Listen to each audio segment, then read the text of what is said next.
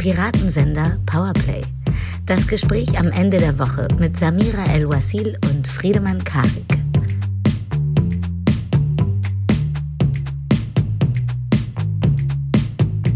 Neuneinhalb Wochen gibt es diesen Podcast nun fast und damit herzlich willkommen zu einer neuen, neunten Folge Piratensender Powerplay. Wie immer mit der Schreibmaschine, dem Wonder Girl, der einzig echten Samira El-Uasil. Und wie immer sitzt mir gegenüber eigentlich jemand, den man irgendwie als Schlaudonis bezeichnen müsste. Oder. äh, Friedemann Karik. Hervorragend. Dankeschön. Kurz vor dem zehnten Jubiläum sozusagen dieses Podcasts und einer Besonderheit in den nächsten Wochen, über die wir euch nachher noch informieren müssen. Freuen wir uns sehr, dass ihr dabei seid, liebe Pauis, und sprechen heute über folgende Dinge. Und zwar sprechen wir auf jeden Fall nicht darüber, dass Kati Guttenberg jetzt irgendwie auch noch in dem Wirecard-Skandal mitmischt.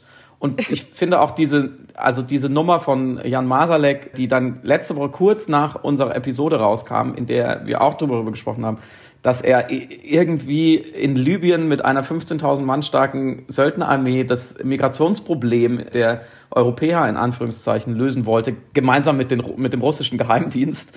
Also das, und jetzt eben auch noch Kati Guttenberg, der da irgendwie dabei ist. Also das ist wie so ein Schokoladespringenbrunnen, dieser Skandal, aus dem immer mehr Schwachsinn einfach rauskommt. Da wollen wir, glaube ich, heute nicht drüber sprechen.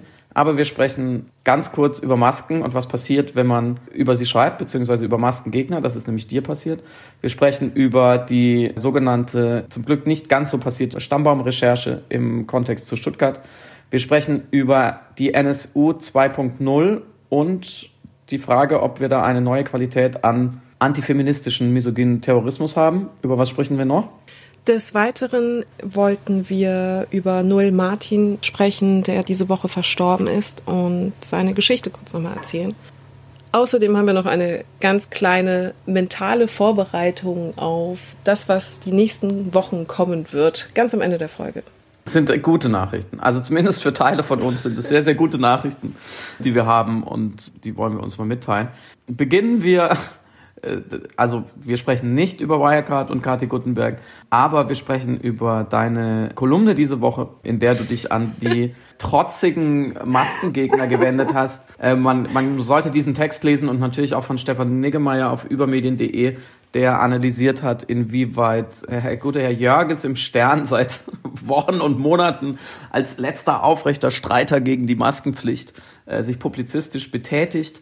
Aber was ist passiert? Dein Postfach wurde überflutet von freundlichen, ich nehme mal an, eher Bürgern als Bürgerinnen, die dich doch in galanten Worten darauf hinweisen wollten, dass die Maske das Symbol der Unterwerfung ist. Habe ich das richtig So verstanden? ungefähr, so ungefähr. Weißt du noch, als ich dir, weißt du noch, als ich dir erzählt hatte nach dem Text, den ich über Männerwelten geschrieben hatte.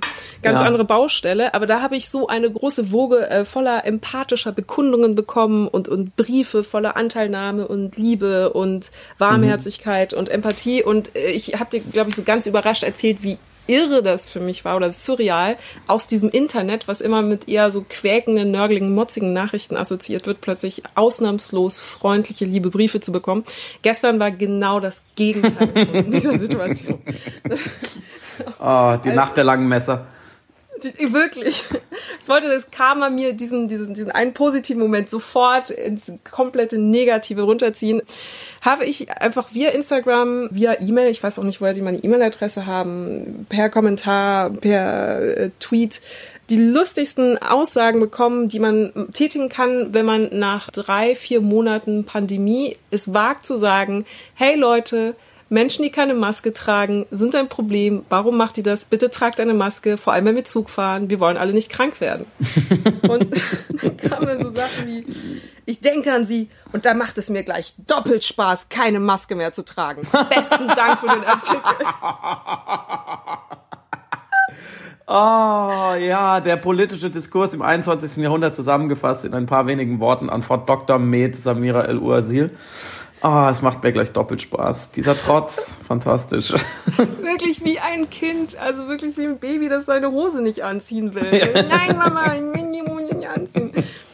Und dann gab es oh. eine längere Nachricht bei äh, Instagram. Das, Guten Tag, ich habe gerade Ihren Artikel im Spiegel gelesen, Ausrufezeichen. Deren Manipulation und Panikmache kaum zu übertreffen ist. Ihre NLP-Taktiken sind sehr gut, Sie können gut manipulieren. Aber menschlich sind Sie eine Schande. Und ich möchte nochmal anmerken, ich habe nur gesagt, bitte Leute, tragt eine Maske. Oh Gott, oh Gott, oh Gott, oh Gott, ja. Ich gehe davon aus, dass Sie in der Lage wären, sich die offiziellen Daten zu den Masken zu recherchieren. Daher sehe ich, dass das große Absicht war dahinter. Was für ein menschlicher Abschaum. Es ist grob unhöflich, andere Menschen umbringen zu wollen. Anscheinend ist das aber genau ihr Ziel. Was? Ich gehöre nämlich zu.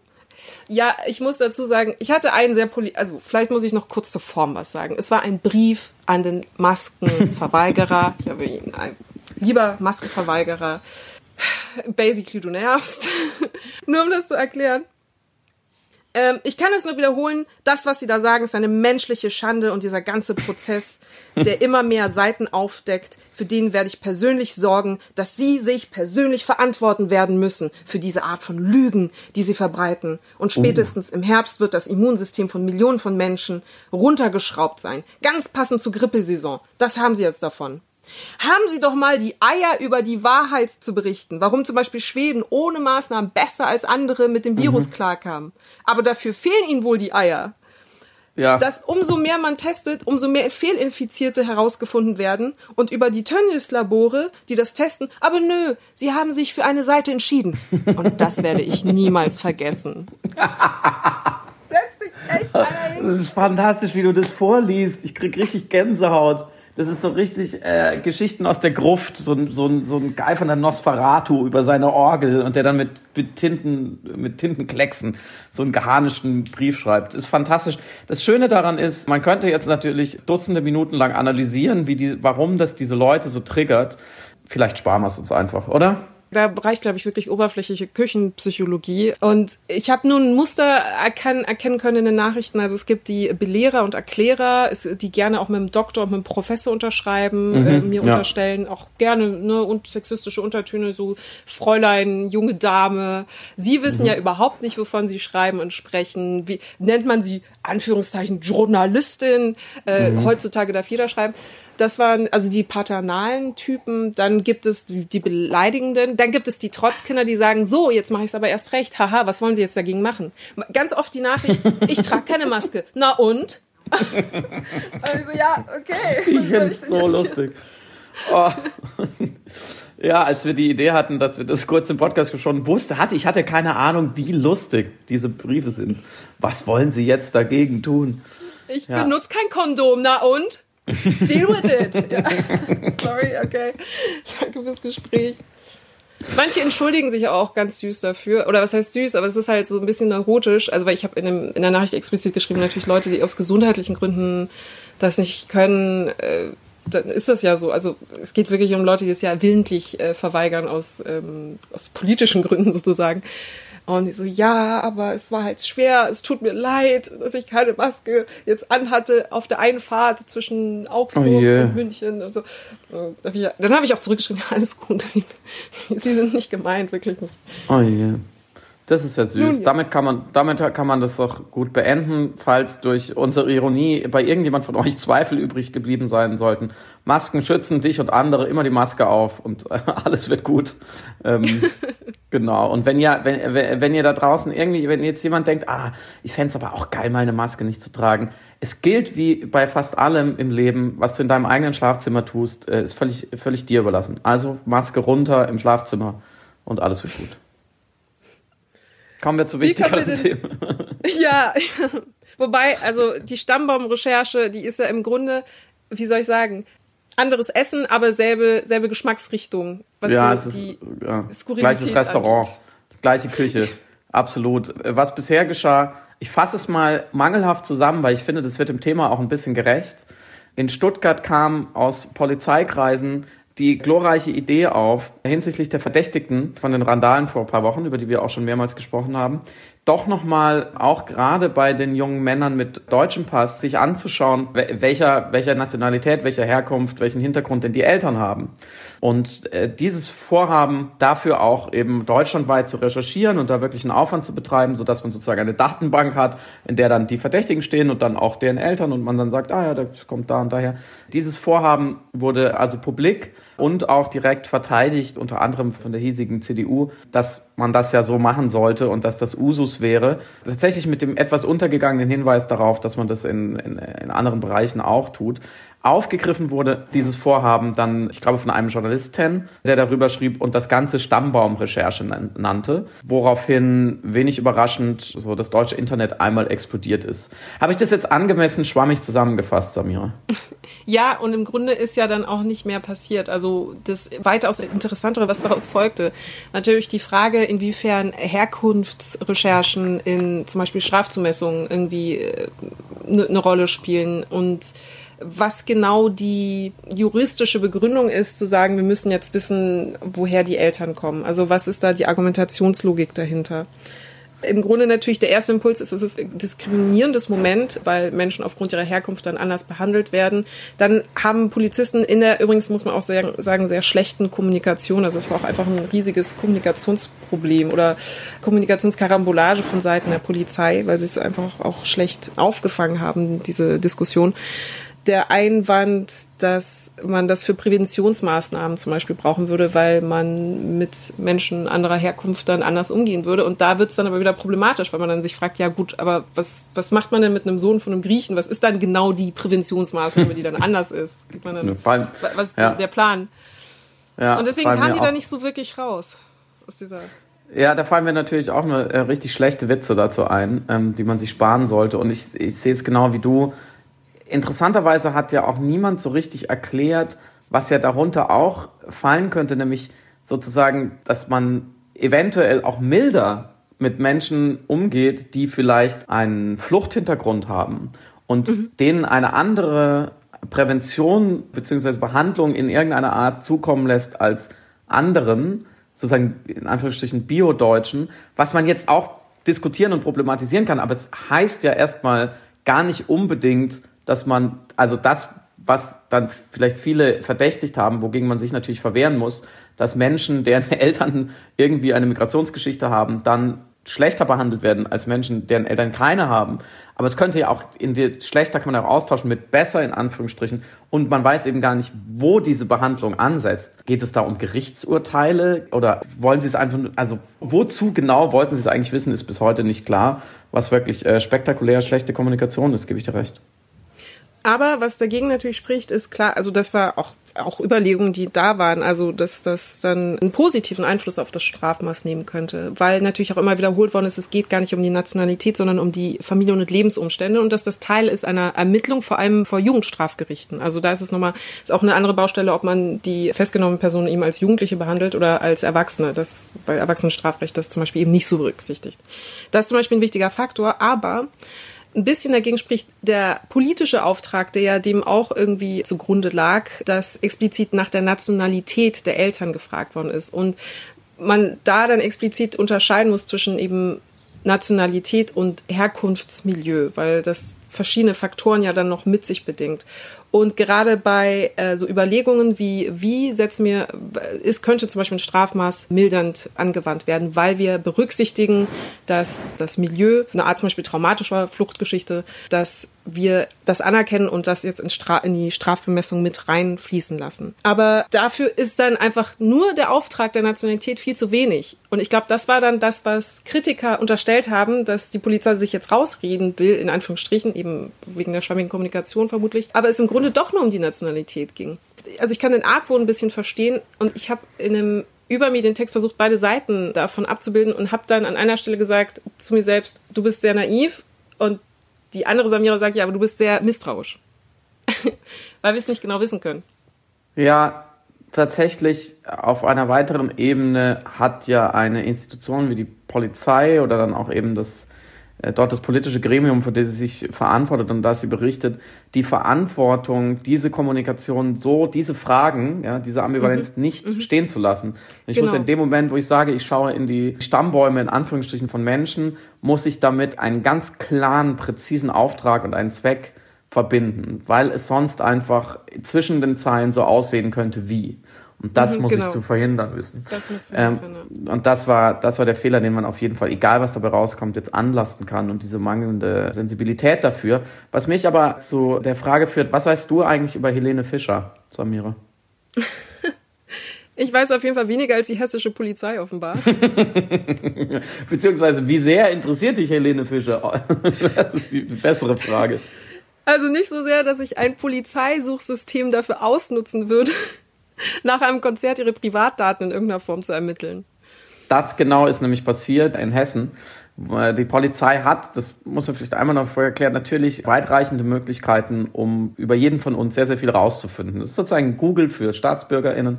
Und da tippen die dann halt einen Namen ein und dann kriegen die halt jegliche Informationen, die halt da sind. Und ähm, kann man sich vorstellen, dass zumindest sowas wie Adressen und so weiter und so fort da eben drin gespeichert sind. Und das ist sozusagen der lustige Einstieg in ein sehr, sehr trauriges Thema auch schon wieder. Und es nervt auch so krass, dass wir so viel in den letzten Wochen über Polizei sprechen müssen. Aber es ist nun mal eine.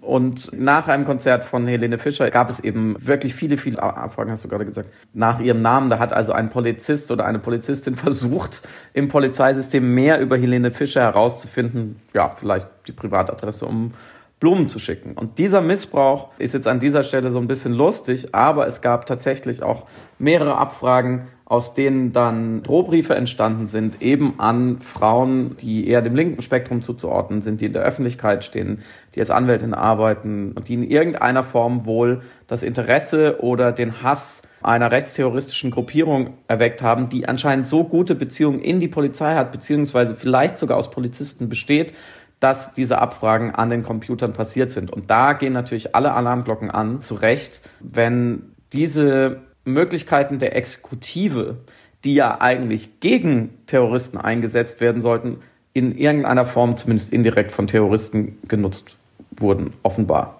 Vor allem ist jetzt ganz massiv nicht nur der Vorwurf, sondern die ziemliche Gewissheit eines rechtsextremen Netzwerkes innerhalb der Polizei Hessens im Raum. Also das wurde ja auch von dem Innenminister eben auch so bestätigt. Und ich würde gerne, um das, um den Wahnsinn auch dieser Chronologie nachzuzeichnen, also dieser Drohbriefe, mhm. die ja eigentlich immer mehr zutage gefördert wurden, äh, und die auch zeigten, dass da wirklich eine, ein serielles Arbeiten dahinter ist. Also dass es nicht nur mal so ein einmaliger Jungenstreich nach dem Motto 83 mal irgendwie Helene Fischer googeln äh, im Polizeicomputer, weil man so Fanboy ist, sondern da wirklich ein offenbar eine rechtsterroristische Organisation namens NSU 2.0 massiv mit Polizeimitteln am Werk ist. Es fing nämlich im Juli an, glaube ich, Juli 2018. Da wurden die Daten abgefragt von der äh, Frankfurter Anwältin Seda Besay Yildiz. Und kurz darauf bekam sie ein Fax von einem Polizeirevier in Frankfurt mit den Worten, wir schlachten deine Tochter.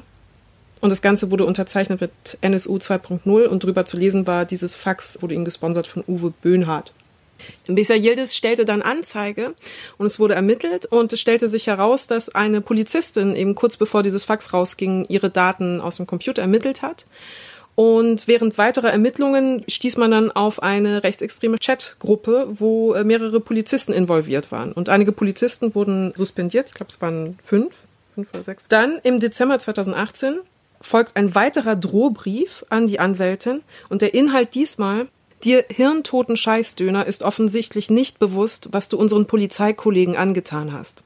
Allerdings kommt es jetzt richtig dicke für dich, du Türkensau. Deiner scheiß Tochter, und da stand da nicht Tochter, sondern der Vorname ihrer Tochter, deiner scheiß Tochter reißen wir den Kopf ab und der Rest der Döner-Crew wird ebenfalls betreut werden.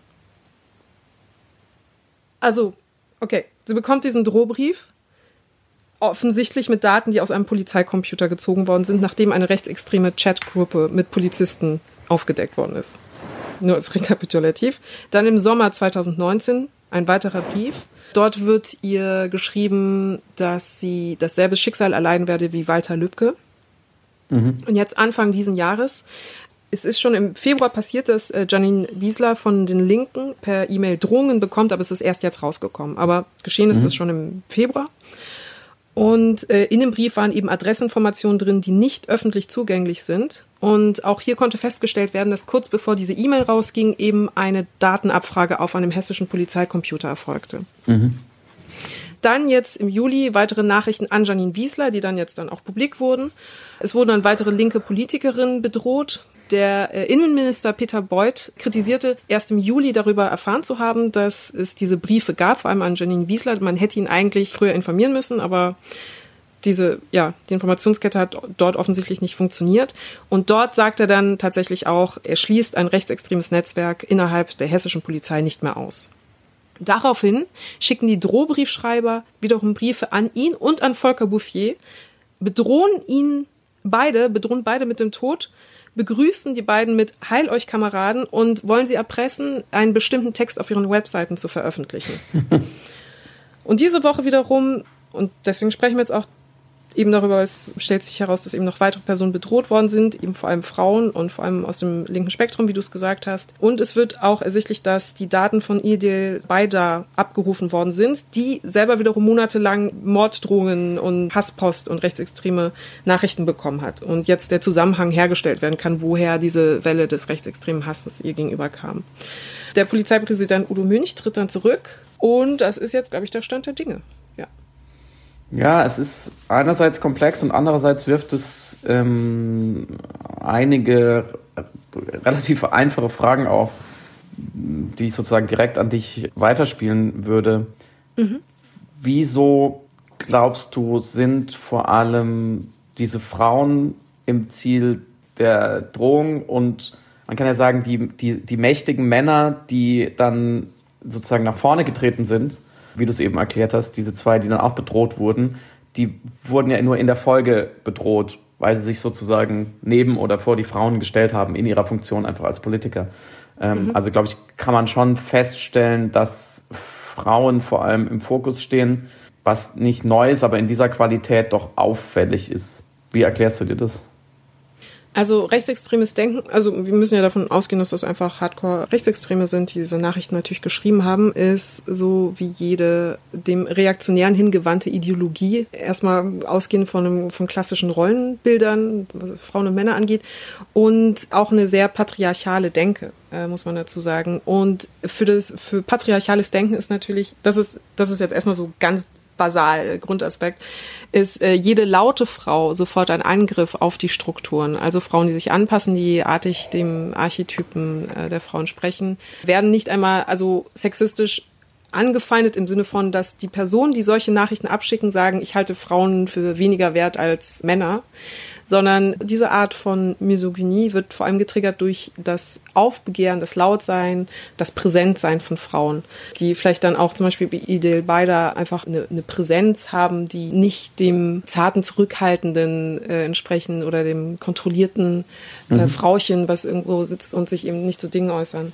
Das ist ein Aspekt. Ein anderer Aspekt ist, dass in diesen rechtsextremen Kreisen erstens eine große Homogenität vorherrscht und wir wissen aus zum Beispiel auch dem Hip-Hop oder Fußball, Hooligan-Clubs oder Milieus, wo es einfach sehr homogen maskulin zugeht und da auch dann so altes Rollendenken eben auch ein Faktor ist, dass eine seltsame Abgrenzung von Frauen, die dann in einer Abwertung mit einhergeht, stattfindet.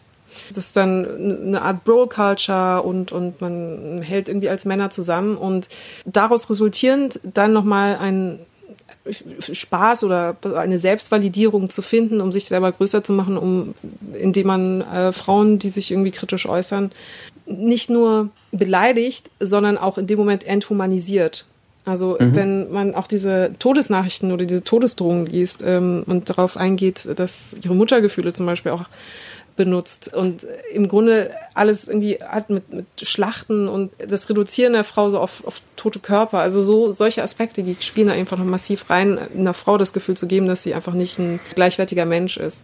Das ist so das toxische Problem, glaube ich, das strukturell toxische Problem solcher Milieus. Dahinter steckt ja so die eins größere Frage, warum haben Männer so Angst vor Frauen grundsätzlich? Mhm. Und besonders, wie du es gesagt hast, vor Frauen, die aus dem Rollenbild heraustreten. Also inwieweit ist die laute, ja, stark ist immer so ein schwieriges Attribut, aber du weißt, was ich meine, starke Frau, die ihren Platz einfordert, zumal dann noch mit dem Migrationshintergrund, also eine doppelte, eine doppelte Einforderung eines Platzes, der ihr nicht, an sich nicht zugestanden wird. Eine dann direkte Bedrohung der eigenen Position und zwar so stark, dass offensichtlich es als legitim beziehungsweise sogar als Pflicht empfunden wird, diese Frauen durch, in dem Fall durch Drohungen, wieder von ihrer Position wegzunehmen.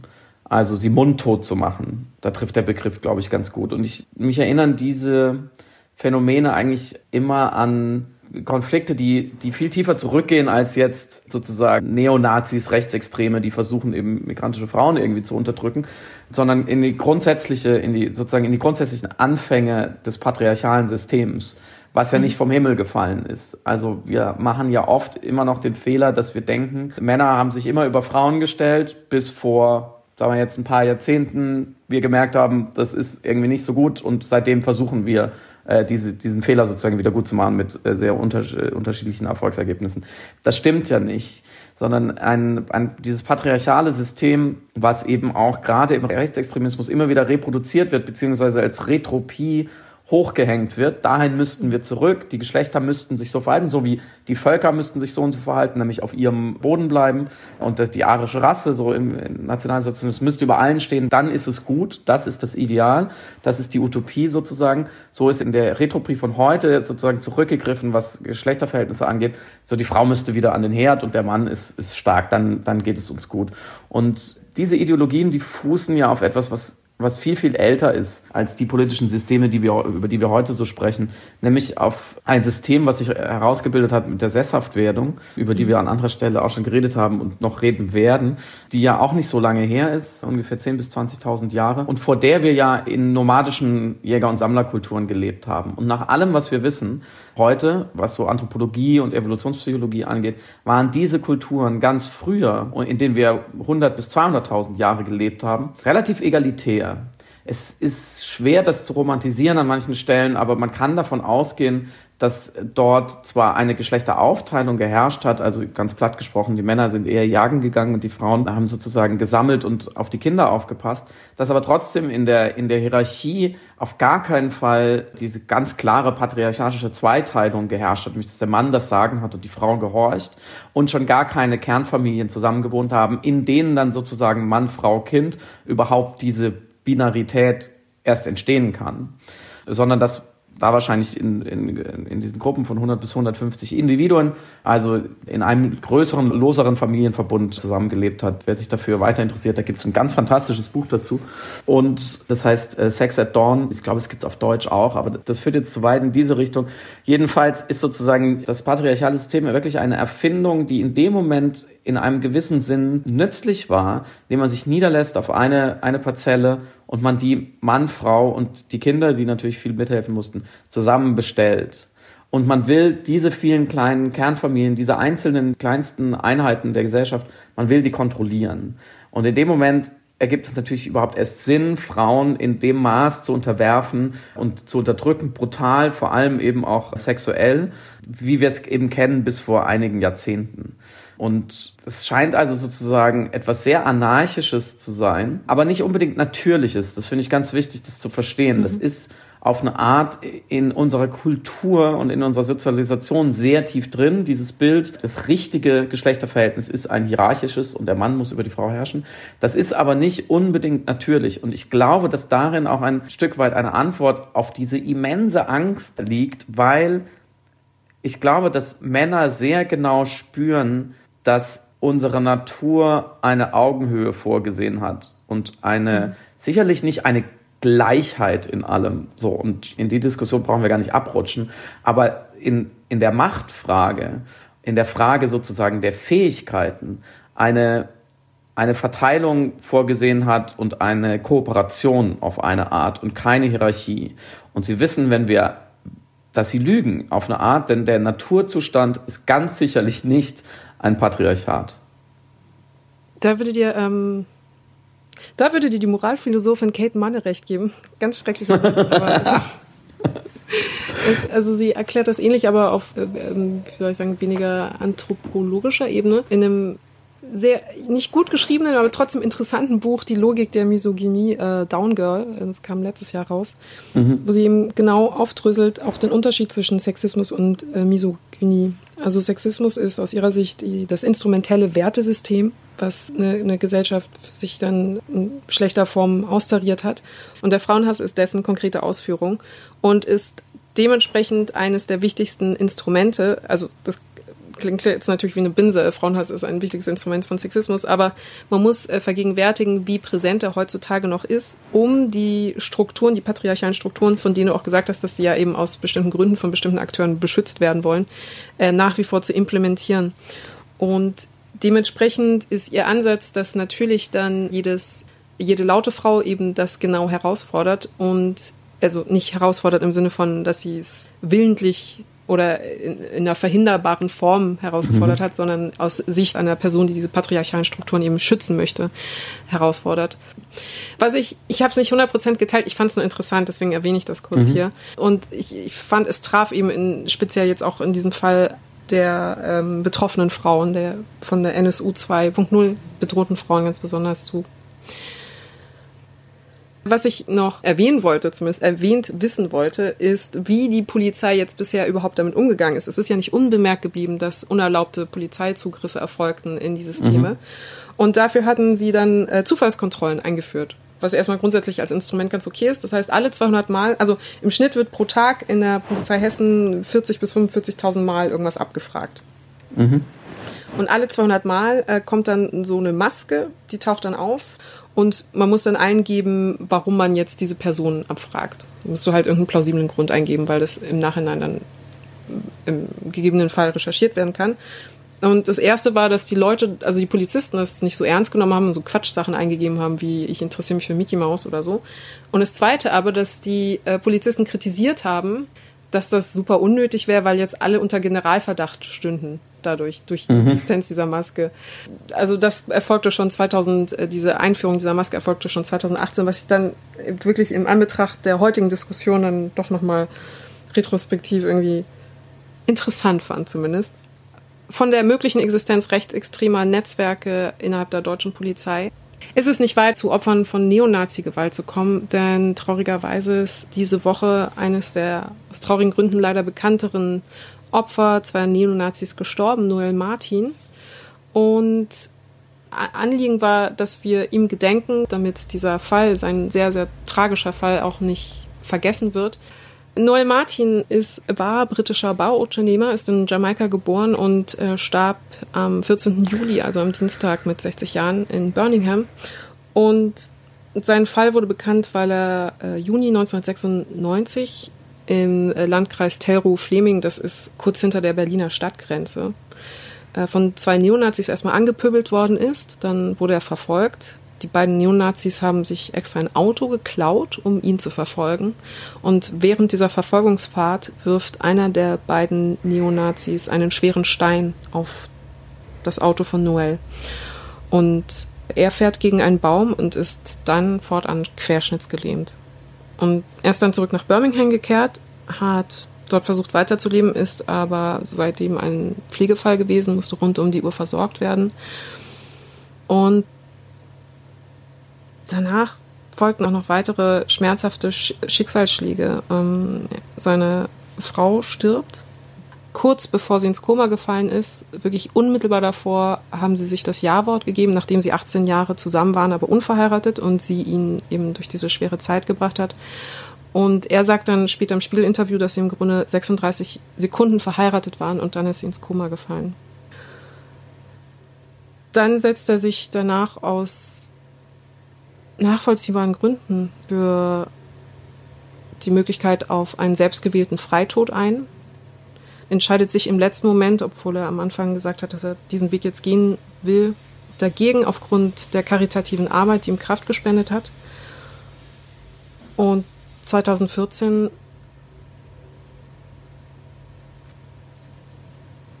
ähm, 2014 erleidet er einen Herzinfarkt und hat dann fortan Amnesie und stirbt dann in Birmingham, ähm, eben am Dienstag.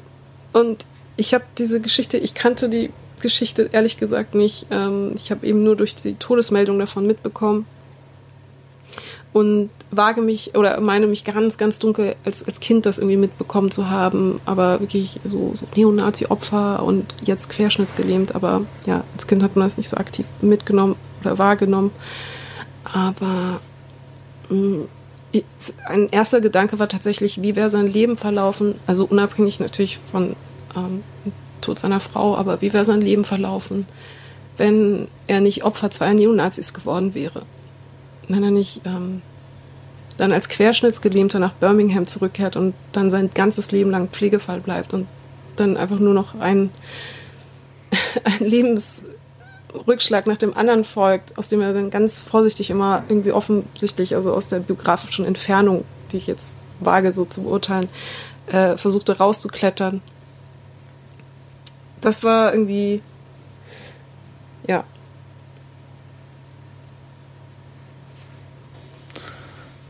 war Bauunternehmer, hatte sich hochgearbeitet, war auch äh, wohl erst mit zehn Jahren nach England gekommen, von Jamaika mit, mit seinen Eltern. Hat so seinen Weg gemacht, war dann auch wohl einigermaßen wohlhabend und sich eine Jaguar gekauft und hat wohl eine Rennpferdzucht, also ein Selfmade-Mann. Und man kann sozusagen auf deine, deine Frage nur antworten. Wahrscheinlich hätte er noch ein langes, glückliches Leben geführt.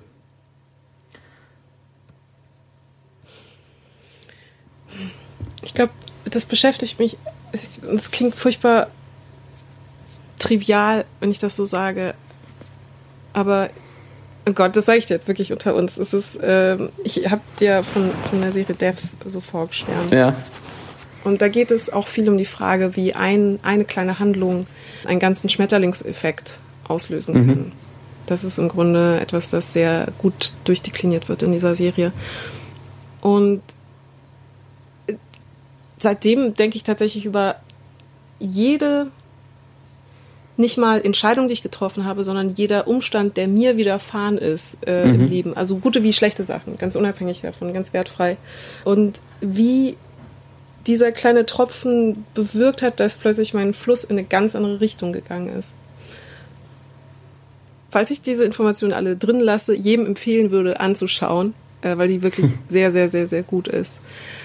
Namens Devs, D-E-V-S von Alex Garland, der auch Ex Machina geschrieben und gedreht hat. Auch fantastischer Film, also wer den noch nicht gesehen hat, unbedingt angucken. Äh, und The Beach geschrieben hat, ein fantastisches Buch. Wer das noch nicht ja, bitte, hat, bitte, dass du es erwähnst. Ja, so, das war, da ging sein Stern auf tatsächlich. Da war er 26, dieses verdammte Wunderkind. Es ist wirklich unfair, wie gut das ist.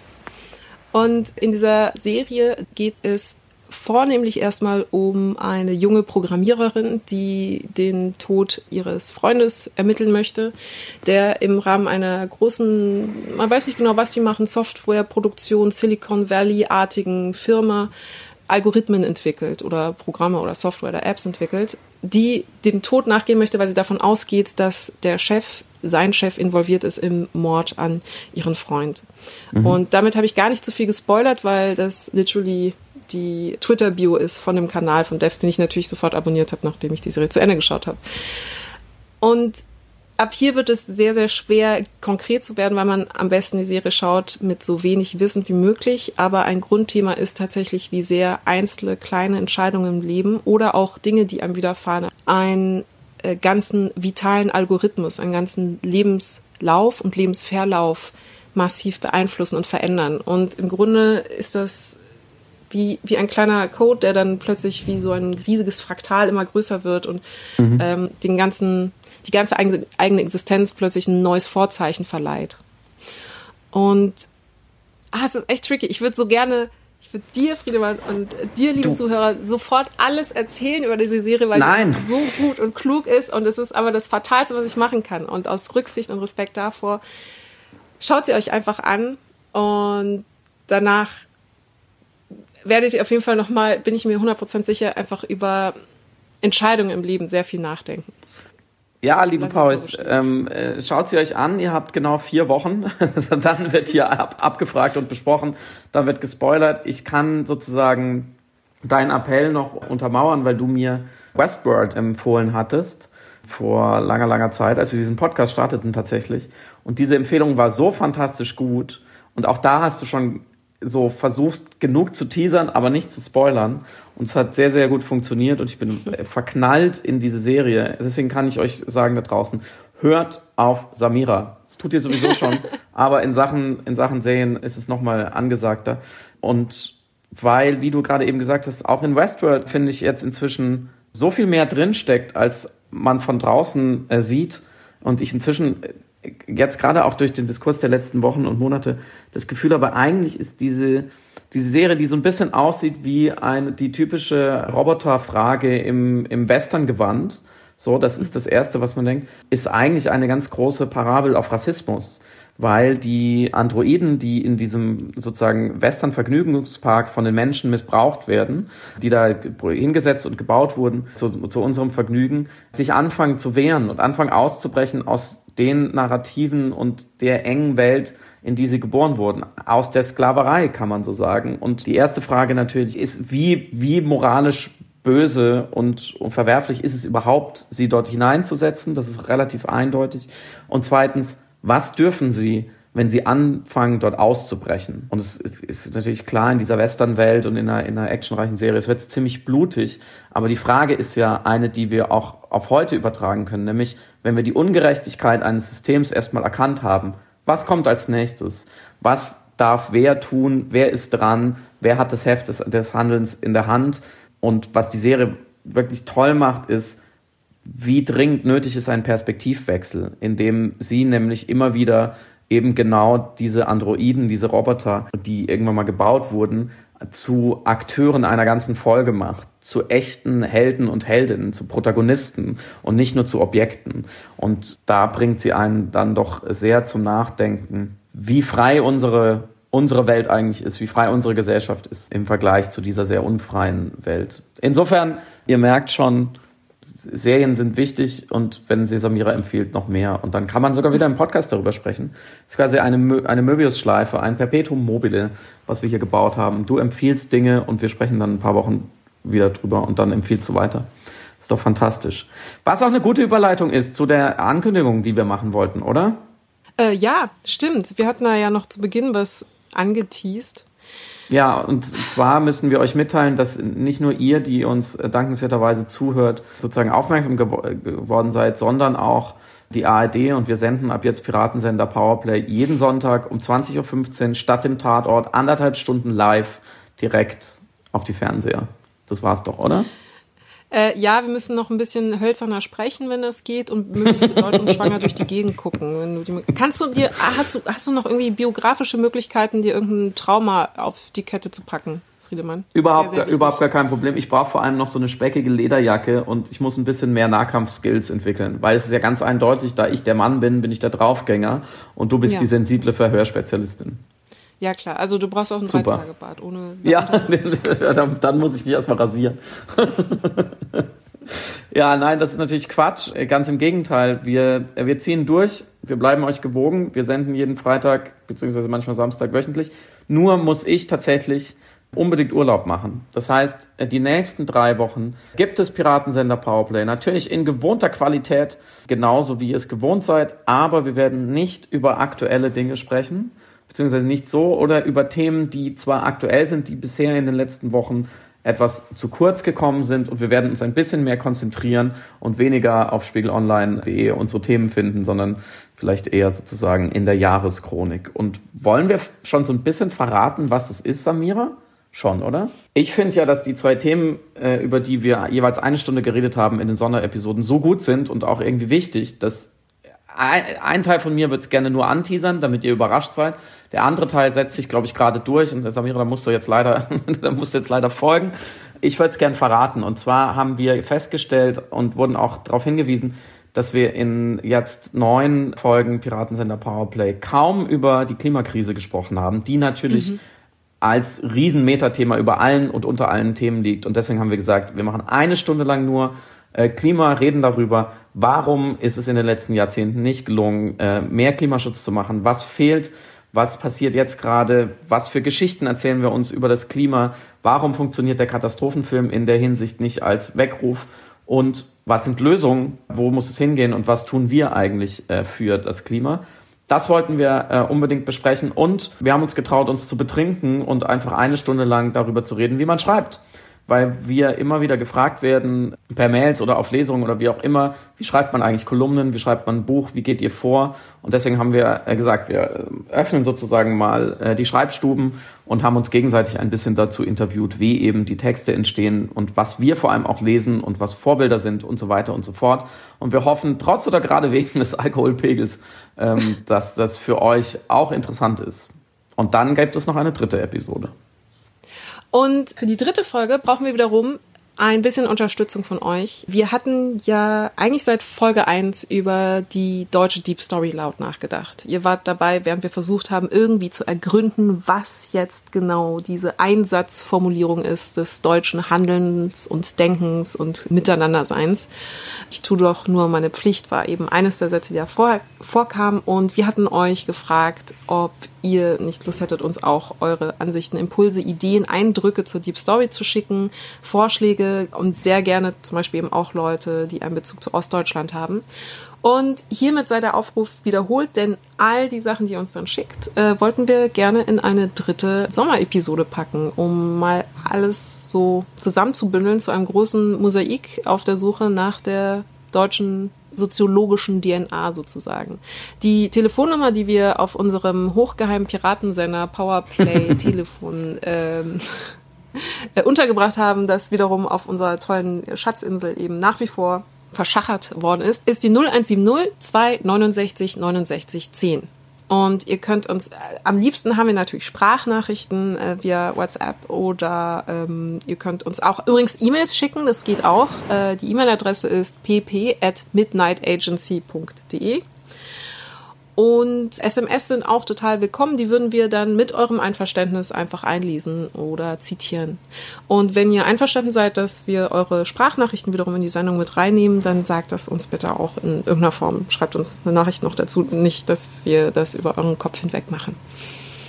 Genau. Äh, und äh, was ich noch kurz an dieser Stelle anmerken möchte, an alle Personen, die uns das schon geschickt haben, vielen, vielen, vielen Dank. Es sind so kluge, lustige, schöne, tolle, hinreißende, zauberhafte Nachrichten eingetrudelt. Wir, wir sind zur Insel gefahren, haben das Telefon ausgebuddelt, es ist, sind uns lauter Goldtaler entgegengesprungen an, an Nachrichten und Gedanken. Wir waren ganz glückselig und äh, an dieser Stelle von Herzen wirklich äh, vielen lieben Dank. Dann bleibt mir jetzt an dieser Stelle zu sagen, vielen Dank fürs Zuhören und Arrivederci, ragazzi, weil ich bin jetzt drei Wochen weg. Samira, das ist schade, weil es hat gerade sehr viel Spaß gemacht, aber äh, Mitte August greifen wir das alles wieder auf, oder? Wir greifen das alles wieder auf und ich habe noch eine kleine Hausaufgabe. Äh, magst du andeuten, wo du eventuell bist oder ist das schon zu viel Privatinformation? Das weiß ich nicht genau. Ich weiß nicht genau, was da rauskommt. Ähm, nein, ich äh, fahre nach Italien tatsächlich. Doch, das werde ich auch. Quatsch, natürlich ist es, kann man das verraten, weil ich ja, werde klar, euch auf, auf Instagram, Instagram ja. richtig fertig machen. Richtig fertig machen. Ich finde diese falsche Bescheidenheit, keine Urlaubsbilder zu teilen, wenn es irgendwo super ist, völliger Quatsch. Ich werde euch einfach richtig quälen. Darauf könnt ihr euch verlassen. Das habe ich auch gerade gedacht. Ich dachte mir auch so, ja, spätestens einer Woche sowieso die ganze Zeit. ja, auf jeden Fall. Dann ist meine Mini-Hausaufgabe an dich, dass du versuchst herauszufinden, was die italienische Deep Story ist. Oh, das ist eine super Hausaufgabe. Du musst du viele Italienerinnen fragen, Philipp. Viel. Behave. Du Arme. vielen Dank, vielen Dank. Das werde ich auf jeden Fall tun. Ich bringe sie mit. Macht's gut, okay. bis dann.